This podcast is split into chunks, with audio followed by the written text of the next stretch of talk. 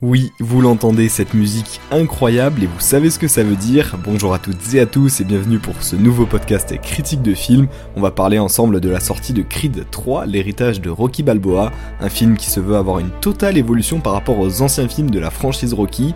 Au programme aujourd'hui, la présentation du film, mon avis et des anecdotes qui, je suis sûr, vous donneront envie de voir ou revoir le film. Allez, on n'attend pas plus, c'est parti. J'ai passé ces sept dernières années à vivre une vie de rêve. Bianca, Rocky, mon père, j'ai tout construit grâce à eux. Creed 3 au cinéma depuis le 1er mars en France. À la réalisation, on retrouve Michael B. Jordan, l'acteur qui joue aussi le rôle principal, s'initie son premier long métrage. Pour le reste du casting, on retrouve comme dans les deux premiers opus Tessa Thompson, qu'on connaît aussi pour son rôle de Valkyrie dans Thor 3 et 4. Le personnage de Duke est lui toujours joué par Wood Harris, et un film Creed n'est rien sans l'apparition d'un nouvel adversaire féroce, joué ici par Jonathan Majors, lui qui a récemment interprété le rôle de Kang dans le dernier Ant-Man. Et en parlant de méchants, on passe à l'histoire. Adonis Creed a tout gagné dans la boxe, il décide donc de prendre sa retraite bien méritée et de profiter de sa famille, mais le retour de son ancien meilleur ami après 18 ans de prison perturbe son équilibre. Cet ami, Damian, n'a qu'une idée en tête, devenir le champion incontesté de la boxe en détruisant l'héritage de Creed. Un duel fratricide s'engage alors pour savoir si Adonis est toujours à la hauteur. Un scénario intéressant sur le papier qui promet de l'action et du drame, mais après tant de films, la saga Rocky slash Creed est-elle à bout de souffle?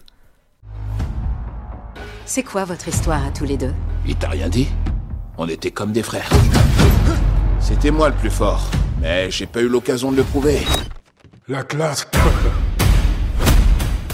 Et pour répondre à cette question, on passe à ma critique et on commence directement avec les points positifs du film. Et le plus gros point positif, c'est l'évolution visuelle à laquelle on a le droit. Les scènes de combat paraissent tellement réaliste, on est propulsé dans le ring au milieu des combattants, on a le droit à des ralentis qui sont juste magnifiques, un niveau de détail hallucinant. Ça faisait longtemps que je m'étais pas pris une claque visuelle comme ça pour être honnête. On rajoute à ça la réalisation de Michael B. Jordan qui pour son premier film, euh, je le rappelle son premier, hein, frappe déjà très fort, les angles de caméra sont osés et c'est grâce à ça qu'on croit vraiment à l'histoire et qu'on prend part au combat pendant le film, on se rend pas vraiment compte en fait qu'on est dans un film et les combats, on les vit et on réagit au coup en pensant que c'est des vrais. C'est important, je trouve, parce que cette sensation, je l'avais pas forcément eu dans les deux précédents films où je trouvais qu'il y avait un peu moins d'enjeu de ce côté-là. Et le fait qu'on prenne l'histoire tellement au sérieux, c'est aussi que le scénario en lui-même est très cool. Du début à la fin, on voit des personnages qui évoluent et qui se livrent de plus en plus à nous. Il y a un vrai développement de personnages, que ce soit Michael B. Jordan, qu'on voit grandir au fur et à mesure des films et qui maintenant est une version bien plus mature d'Adonis Creed, là où avant dans le premier voire le deuxième il était plus tête brûlée. Il joue à merveille maintenant le père de famille qui traverse les tempêtes, euh, que ce soit médiatiques ou personnelles, pour protéger sa femme et sa fille, même si à la base c'est pas ce qu'on cherche euh, le plus, les enjeux personnels euh, dans un film de combat comme ça, bah, ils sont ici dans le film bien plus importants qu'avant et ça fait plaisir un scénario et une histoire qui introduit un nouveau personnage en la personne de Damian, l'ancien meilleur ami de, de Creed dont je vous parlais et nouvel antagoniste. Jonathan Majors, l'acteur qu'il joue, est encore une fois majestueux après son rôle de Kang dans le dernier Ant-Man. Majestueux autant qu'il peut être détestable, il joue juste le méchant parfait avec les motivations parfaites. Il amène avec lui un nouveau style de combat et une colère qu'on avait moins avant. C'est vraiment très féroce et animal ce qu'il amène. Euh, que ce soit dans le regard ou dans l'attitude, il est, juste nickel. Le combat entre Creed et est aussi prenant parce qu'on veut voir euh, Damian perdre. Un vrai méchant, c'est un méchant qu'on perçoit comme ça et ça faisait longtemps qu'on n'en avait pas vu et ça fait du bien. On peut aussi euh, souligner l'importance de la bande son du film qui nous plonge dans euh, la cité des anges, Los Angeles à coup de Dr Dre et de Nipsey Hussle. Ça rajoute une dimension bien classe au film avec ce qui serait euh, une playlist de motivation parfaite. Rien que la musique, ça donne envie de se mettre ou de se remettre au sport en espérant un jour avoir le corps de Michael B. Jordan ou Jonathan Majors. Et à ça, on rajoute les influences du réalisateur, où on voit que c'est un réalisateur qui est assez jeune quand même, il me semble qu'il a, qu'il a la trentaine, et on les sent sur la musique et sur les combats aussi, où on reconnaît euh, l'apport des animés japonais sur le style, mais ça on y reviendra dans les anecdotes. Je pourrais quand même trouver un point négatif au film, un ou deux points négatifs. Pour moi, et vous avez sûrement remarqué que j'en ai pas encore parlé, je trouve que l'absence de Sylvester Stallone et de son personnage de Rocky se fait sentir. On sent peut-être pas directement son absence, mais on sait qu'il aurait pu rajouter un autre aspect euh, d'émotion, un nouveau genre d'émotion au film, avec la relation qu'il avait euh, avec Adonis, cette relation presque de, de père et fils et de mentor.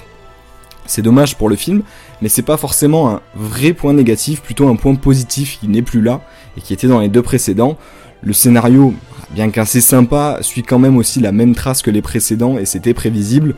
Euh, pourquoi en même temps changer une recette qui marche C'est toujours la même chose. On a l'apparition du, on a un combat, l'apparition du du méchant, un autre combat et à la fin on a le grand combat final. C'est à peu près la, même recette à à deux trois détails près. Mais en dehors de ça, le film, pour ceux qu'il se veut être, est parfait. C'est un bon divertissement qui nous met une claque visuelle et nous donne des frissons. Alors pour répondre à la question, la saga est-elle à bout de souffle? Non, au contraire. Damien était comme mon frère. On peut même plus parler. Faut peut-être que ça se joue sur le ring. Côté anecdote, on a aussi du lourd et on commence par un point que j'ai abordé dans ma critique, les inspirations de Michael B. Jordan. Pour certaines scènes, il a avoué avoir été influencé par des animés comme Naruto notamment pour sa relation avec son ami rival Sasuke et d'autres animés comme Dragon Ball et même des scènes visuellement hein, qui ressemblent au manga et là où les deux précédents films étaient plus classiques avec des combats plus euh, linéaires euh, là, on a le droit à une dimension artistique amenée dans la réalisation, ça fait plaisir, et vous saurez à quelle scène je fais référence si vous avez vu le film. Et en deuxième anecdote, on peut parler de l'absence de Sylvester Stallone dans le film. Il est producteur, tout comme Ryan Coogler qui est aussi le réalisateur des deux premiers Creed et des deux Black Panther, mais son personnage de Rocky n'apparaît pas à cause de différents artistiques qu'il a eu avec le studio et Michael B. Jordan. Alors c'est un peu plus compliqué que ça, mais il a avoué que la tournure que prenait la saga ne lui correspondait plus. Lui qui n'aime pas la noirceur, euh, qui prend de la place dans cet opus, lui qui préfère les émotions et donner de l'espoir, parce qu'il pense que les gens voient assez de noirceur dans leur vie.